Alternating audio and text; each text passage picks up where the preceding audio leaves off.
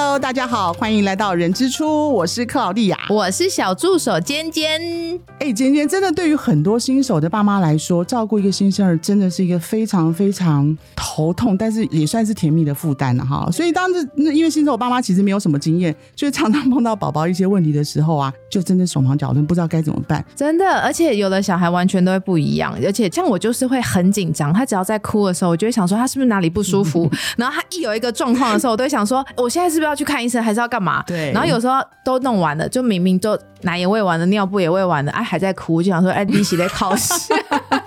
到底在哭什么啦？所以没关系，今天我们今天呢特别特别的开心，我们可以邀请到安尔康小儿专科的主治医师蔡淑凡蔡医师来跟我们聊聊有关于新生儿最常碰到一些问题有哪些。欢迎蔡医师，欢迎蔡医师。Hello，大家好，我是蔡淑凡，蔡蔡医师。根据蔡医师这么专业、这么多年的经验来看，哈，到底新生儿刚刚芊芊所提的那些新手爸妈，常常碰到不知道小孩在哭什么，不知道小孩在闹什么，然后到底应该怎么去跟所有的新手爸妈提一下，到底现在新生儿常常会碰到的问题有哪些？我常常会跟家长说，就是新生儿他其实你可以想象，他是从一个妈妈的子宫里刚出生到这个世界上，等于是换了一个完全不一样的环境，不管是温度啊、湿度啊，还有光线，其实完全都是不一样的。所以他在刚出生的时候会有很长一段时间是要适应新环境的。那所以他的身体会有很多快速的转变，那所以我们的身体在这个时候会有很多快速的变化。那的确这样子变化会让爸爸妈妈有时候不知道说，哎，这个到底是正常还是不正常的。对，所以其实大部分状况，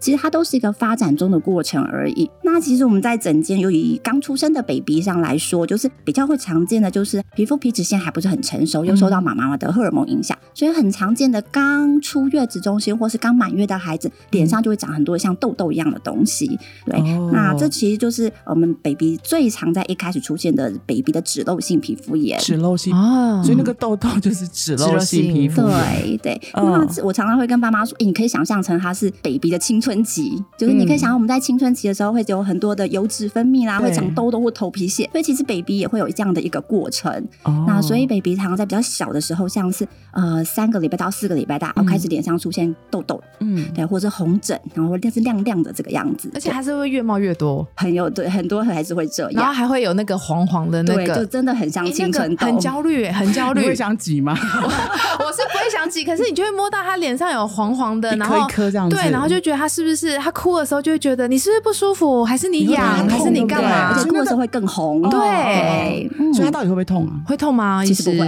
哦我们想多了。哦对，那刚才说，哎、有点像青春期的过程，所以他其实自己会变好的。就像我们今天直接过那个时间，皮肤就又好了，就是初步就是先保持清洁干爽清，洁就好了。它就会自己慢慢的淡掉。对，可是像我儿子有那种异位性皮肤炎，那他也就是直接保持清洁干爽吗？还是他要要怎么处理？异位性皮肤炎就是又是另外一个议题了。对，嗯那异位性皮肤炎在目前的孩子来说也蛮常见的。那它跟脂漏性皮肤炎不一样，因为刚才说脂漏性皮肤炎是一个成熟的过程，可是异位性皮肤炎比较像是一个过敏的体质。哦，对，这样，所以我如果看到，哎，呃，就来诊间有像异位性皮肤炎的孩子，我都会先问爸妈说，爸爸妈妈有没有皮肤过敏，或是鼻子过敏？哎，有，遗传，我直接先回答你，有，我有，两个都有。对对，因为我们有一个就是过敏的三部曲，它第一步其实就是异位性皮肤炎，然后第二步是鼻子过敏，然后第三步是气喘。哦，对啊。它是一个延展，其实是慢慢的变对，它就是诶，化的嘛它？是一个这样的体质，然后在不同阶段可能会有不同的表现出现。哦，所以应该不是说一定都有吧？没有啦，应该没有啦，就只是对它只是有可哦能。的确是有可能，所以我才说哦，有这样子体质的爸爸妈妈，那我们要特别注意孩子有没有这样的症状出现。那那你的孩子他的异位性皮肤炎出现在什么地方？它出现在那个哎脚哦，脚踝。脚踝、脚踝跟膝盖旁边啊的确都会是摸起来车车哎，对，这就是最常见的位置。对，车车，然后会他有时候会自己一直去抓。嗯，哦对，这就是最常见，就是脚踝，然后膝窝，还有手肘这些位置。然后如果是 baby，也很常出现在耳垂啊、有些孩子也会出现在比如说躯干处的地方，嗯对，就是大面积的皮肤都还是有可能。然后摸起来就会像这样粗粗的。对，然后真的如果没有控制或者一起抓，就会变成红红的，对对对甚至有的人会有点像破皮啊、流血这样的状况。哦，所以是不是就是勤擦乳液？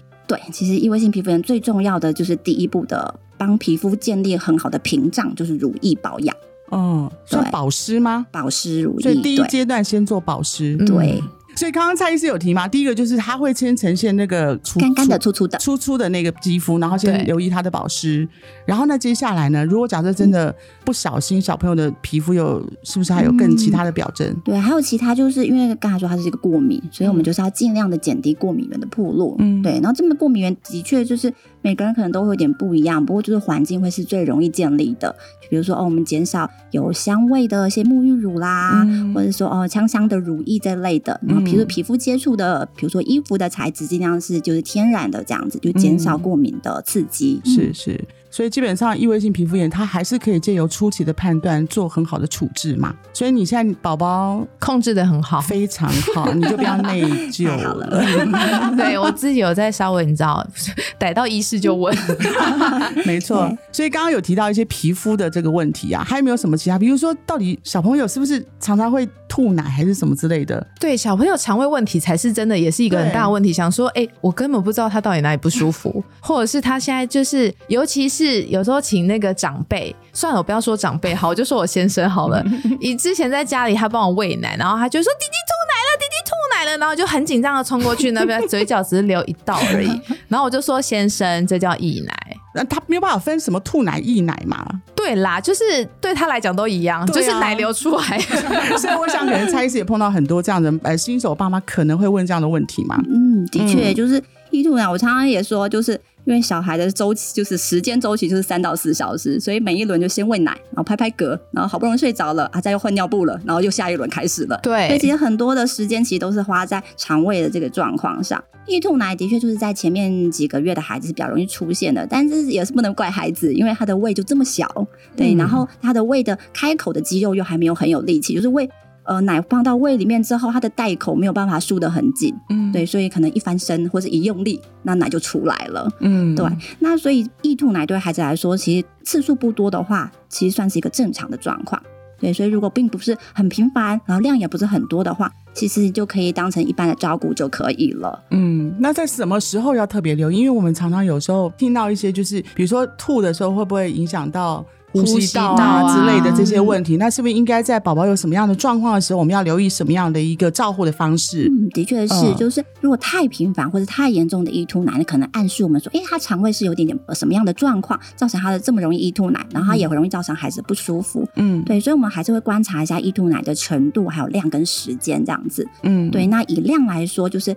呃正常的易吐奶大概呃五到十 CC，、嗯所以大概就是一个喂奶巾的那个大小。然后还有以时间来说，因为我刚才说它是呃在胃里面可能太满了，对，或者是哎翻身一些压力造成的，所以大部分就是喂奶之后的一小时之内的易吐奶哎还算是 OK 的。嗯但如果到快要下一餐都还在吐，哎，那就是肠胃的消化或者排空的时间真的跟一般的孩子不太一样。所以也就是说，有时候如果吐奶的量如果太多的时候，其实爸爸妈妈就要留意，嗯就是要留意一下他可能有肠胃的一些问题。有时候是不是喂太多啊？当然，但是就是有时候爸爸妈妈一开始不太知道孩子的奶量，嗯然后也不太抓住孩子那个哭的讯息，因为一开始我是刚回家，不太知道现在哭到底是不是因为饿了，还是别的不舒服。是的确，有时候一开始还抓不准的时候，有时候会喂食过量。所以如果真的不确定这个量是不是一直增加，是这个这是不是可以的话，其实还是会建议回去问一下医师，就估算一下他的奶量这样子。哦，了解了解。嗯，因为不然有时候真的不知道他哭，因为通常小孩哭的第一个警讯就是要移药啊尿啦。布啊，不是啊，我想说是尿不湿了，没有，哦，是饿了。长长辈们有的。时候会说、啊，是不是你刚没有喂他，他肚子饿啦之类的。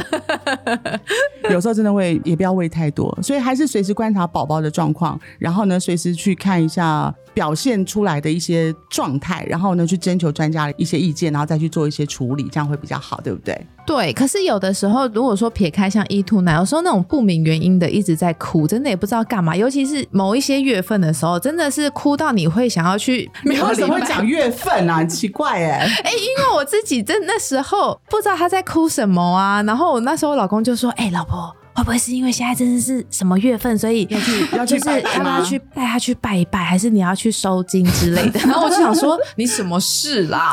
但是他真的有哭到我最后还是有去求一个平安符回来。平安符可以啦，可以接受，平安符可以接受。对对我还是有去求一个平安符回来，想说你可不可以不要哭了？所以像刚刚今天讲，就是说不明原因就一直在一直在哭闹。对，尤其是半夜，嗯，那是不是以蔡医师来讲，是不是有什么样的可能是也要提醒我们很多新手爸妈的？的确是，就是因为孩子不会真的是没有原因，只是我们不知道而已。嗯，对，所以就是哭闹其实是对我们来说是一个提醒，我们说哦要去检查一下他是不是有哪个地方是不舒服的。对对，那最常其实会看到的可能就是肠胃的部分啦。对，就是因为我们有说所谓的那个功能性的肠胃问题，那其实就是新生儿他的肠胃正在快速的成长，然后里面呃就是变化很快的时候，其实有一些的呃表现，其实会让我们搞不清楚到底是哪里不舒服这样子。嗯嗯对，那肠胃的部分其实最常爸妈可以看到，大概就是肚子胀起来这样子。嗯对，就说啊是不是胀气啦？然后因为其他的部分可能是拉肚子或者是吐，这些都是你看得见的。对对，但是最麻烦或是最困扰，其实就是看不见的这个部分。所以胀气当然可能是一个原因，可是通常它一定要伴随其他的部分，比如说，哎，它是不是有奶量下降？嗯，对，会不会是有便便的颜色啦，或是它的质地或者它的次数是有变化的？嗯，对，然后或者是有些孩子，他虽然看起来好像奶量还好，其他表现也还好，可是他在喂奶的时候会给你一些警讯，包括说，哎，喝的时候会一直往后仰，很像不舒服的样子。我不想喝了那种感觉。，对，嘿，这就都是我们说哦，或者一直放屁，那通常就是我们主要是暗示我们说肠胃的部分，它是有一点点的功能性有受到影响了。嗯，对那这时候的确是非常的困难啦，所以我们大概就是我们通常还是会建议说，你会觉得家孩子不对劲，嗯我们就直接到诊所或是医院来。那我们会看的就是哦，孩子在呃整个身体检查上有没有问题，嗯还会询问一下目前喂食的状况。在这类的功能性有很大一部分都是牛奶蛋白过敏以及乳糖不耐症。嗯所以，我们大概会朝这几个部分下手，去调整孩子的，比如说喂食的状况啦，对，然后或者是哎，是不是需要益生菌的加入？嗯对，还有有些孩孩子是因为。喝奶的时候，可能口腔肌肉的问题，所以造成喝进来太多的气体。这个的确是需要花比较多的时间跟家长讨论家里的状况，然后才能真正找出原因。所以应该是说，爸妈要去观察小朋友的表现，对啊有什么异常的地方，如果做记录，他都很好，可是他就是一直哭，一直哭。我真的之前有一次，他哭到我跟我老公真的抱着他想要去挂急诊，就想说你到底在哭什么？你是不是哪里不舒服？所以我想问，那如果说像这样，因为还有一种就是网络上最常讲的就是肠绞痛，对，那到底那个要怎么去分辨啊？你像你刚才说半夜会挂急诊，就是其实不好笑，因为的确这是每一年都有爸爸妈妈会在半夜抱着哭闹孩子。你看哦十一岁，真的有我不是我很奇怪，对不对？我我觉得谢谢蔡医师，不然我都觉得我自己很奇怪。但是我真的曾经跟我老公这样看着，然后小孩一直哭一直哭，然后大便也正常，然后大小便也正常，体温也正常，那什么都没有，然后喝奶也都很好，但我不知道他在哭什么。对很想跟他说：“你好好讲，你 讲的，我妈妈我听不懂。”可是我现在可以感受到你那时候的无助，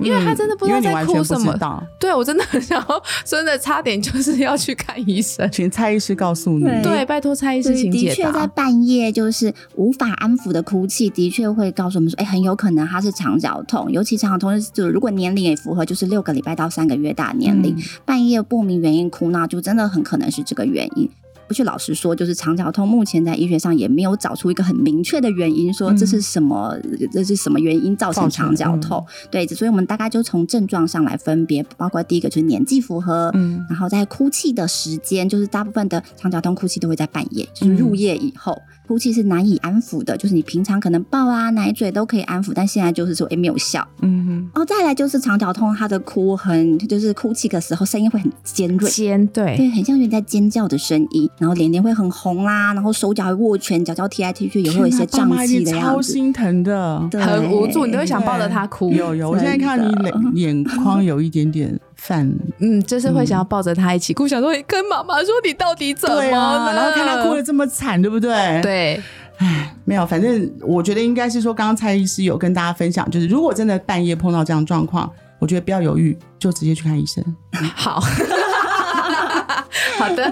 对，不过就是我觉得可以先在家里试试看，因为大概有百分之五十的肠绞痛，它其实改变它的安抚方式，或是换防胀气奶瓶，它其实是有百分之五十可以降低哭泣的时间的。嗯。对，那所以但是这些安抚方式，因为真的需要花一点点时间去尝试，尤其六个礼拜孩子可能跟爸妈还没有建立起默契，对，对，所以这时候的话，呃，我会觉得可以先在家里试试看，但是因为肠绞痛它的时间可以延续蛮长的，就是可以到两三个月。对，对，那所以就是长时间这样下来，其实爸妈的精神还有情绪都会不太能负荷没。错，所以我就会建议说，啊，如果真的症状很像，你也试过安抚方式、嗯都没有很好的改善，那我们其实就可以到呃医院或诊所，让医师来再来看一下，哎，是不是有什么其他的需要调整的部分？这真的是一个蛮好的一个建议哦。我也我觉得也提供给新手爸妈一个，在当你碰到你又犹豫说到底要不要去看医生的时候，你可以先自己尝试看看这些做法。真的，爸妈会在小孩半夜的时候，真的，一天到晚都在想说，我到底是要现在去看医生，还是我要等明天早上的门诊，还是我现在是要挂急诊？对诶那真的超煎熬的。没错，所以还是拿笔记下来是可以的。对有我记起来了。嗯，还有呢，今天你可以分享一下。我相信，我记得你有跟我分享过你自己小朋友的时候，有一些碰到照护上的一些问题。哦真的，我真的有一个也是很大困扰，就是小男生的那个性器官到底要怎么洗它？因为很小，然后你又不敢，然后你又哎，包括我现在儿子都比较大了，要推他，他可能都还会有一点点。妈妈，你不可以这样随便，就是你知道，他会说你碰我，对，或者是你太用力了，我不舒服。嗯，对啊，那到底其实小男生算是比较简单的耶，因为男生他没有像小女生那么多皱褶的地方。哦，对，，所以其实其实大致上外观上有清洗到就好了，所以水冲一冲也可以。就可以了。对，哦，那其实很多爸妈困扰是我要不要推包皮？对对对对要不要对对，拉下来？对，要不要推？到底对，其实现在就是我们没有那么强调一定要清洗到那么内部的地方，因为对新生儿的男宝宝来说，先天性的包茎本来就是正常的，它本来就应该要包起来，它是要为了保护儿的作用。那它其实随着年纪，它就慢慢慢慢自己皮会变松，就会推开了。对，所以大部分会目前会比较建议到大概到五六岁或是接近呃国小的年纪，他才比较需要要比较往后面推的这样清洗。哦，所以到五六岁才真的有需要去推开哦。就是比较小的年纪，你大概就是松松的皮，你可以拉开的部分就好了，哦，就是稍微硬轻轻。的，对对哦不用硬硬把它拉到你觉得可以洗干净的程度。哦，儿子，对不起。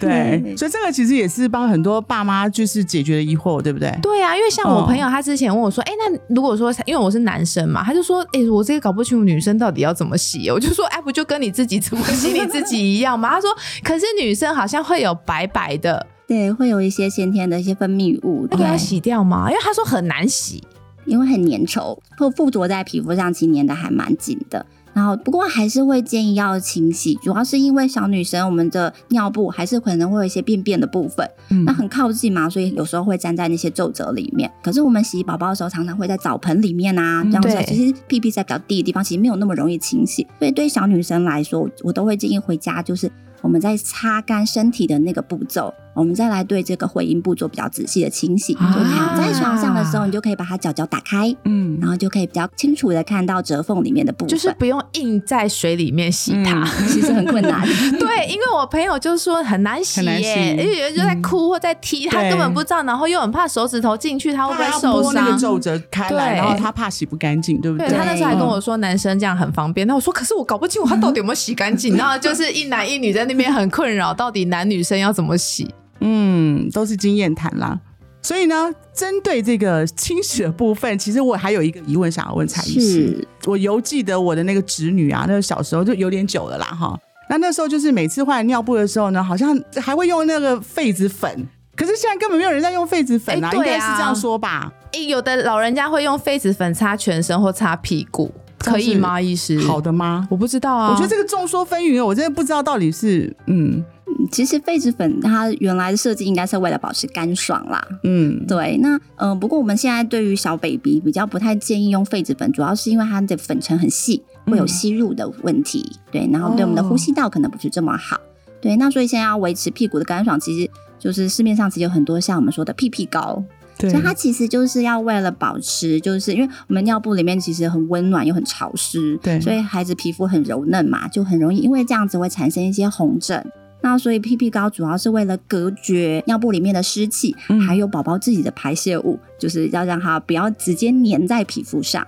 对，所以嗯就是它可以，的确是可以擦在臀部的地方，就是接触尿布的地方。不过因为每个孩子他容易产生呃红屁股，就是尿布疹的位置会有点不一样。嗯有些人就是好发在他接触尿布就是躺着的那个位置，对，嗯所以那屁股那两半，没错，就是他那边是没有问题的。那有些孩子他可能哦屁股长得比较肉一点点，所以他的嗯夹缝就比较容易闷住。那这时候要插在肛门口附近也是 OK 的。主要是看说真正它有红红的地方，或是就像刚刚蔡医师说的、啊，如果真的它刚好是夹的最紧的地方，有没有擦到就可以啦。可是你刚刚说那个痱子粉，可是现在好像也有人会用一些就是那种中药的一些食材，怎么样？没错你有这个经验是不是？是我，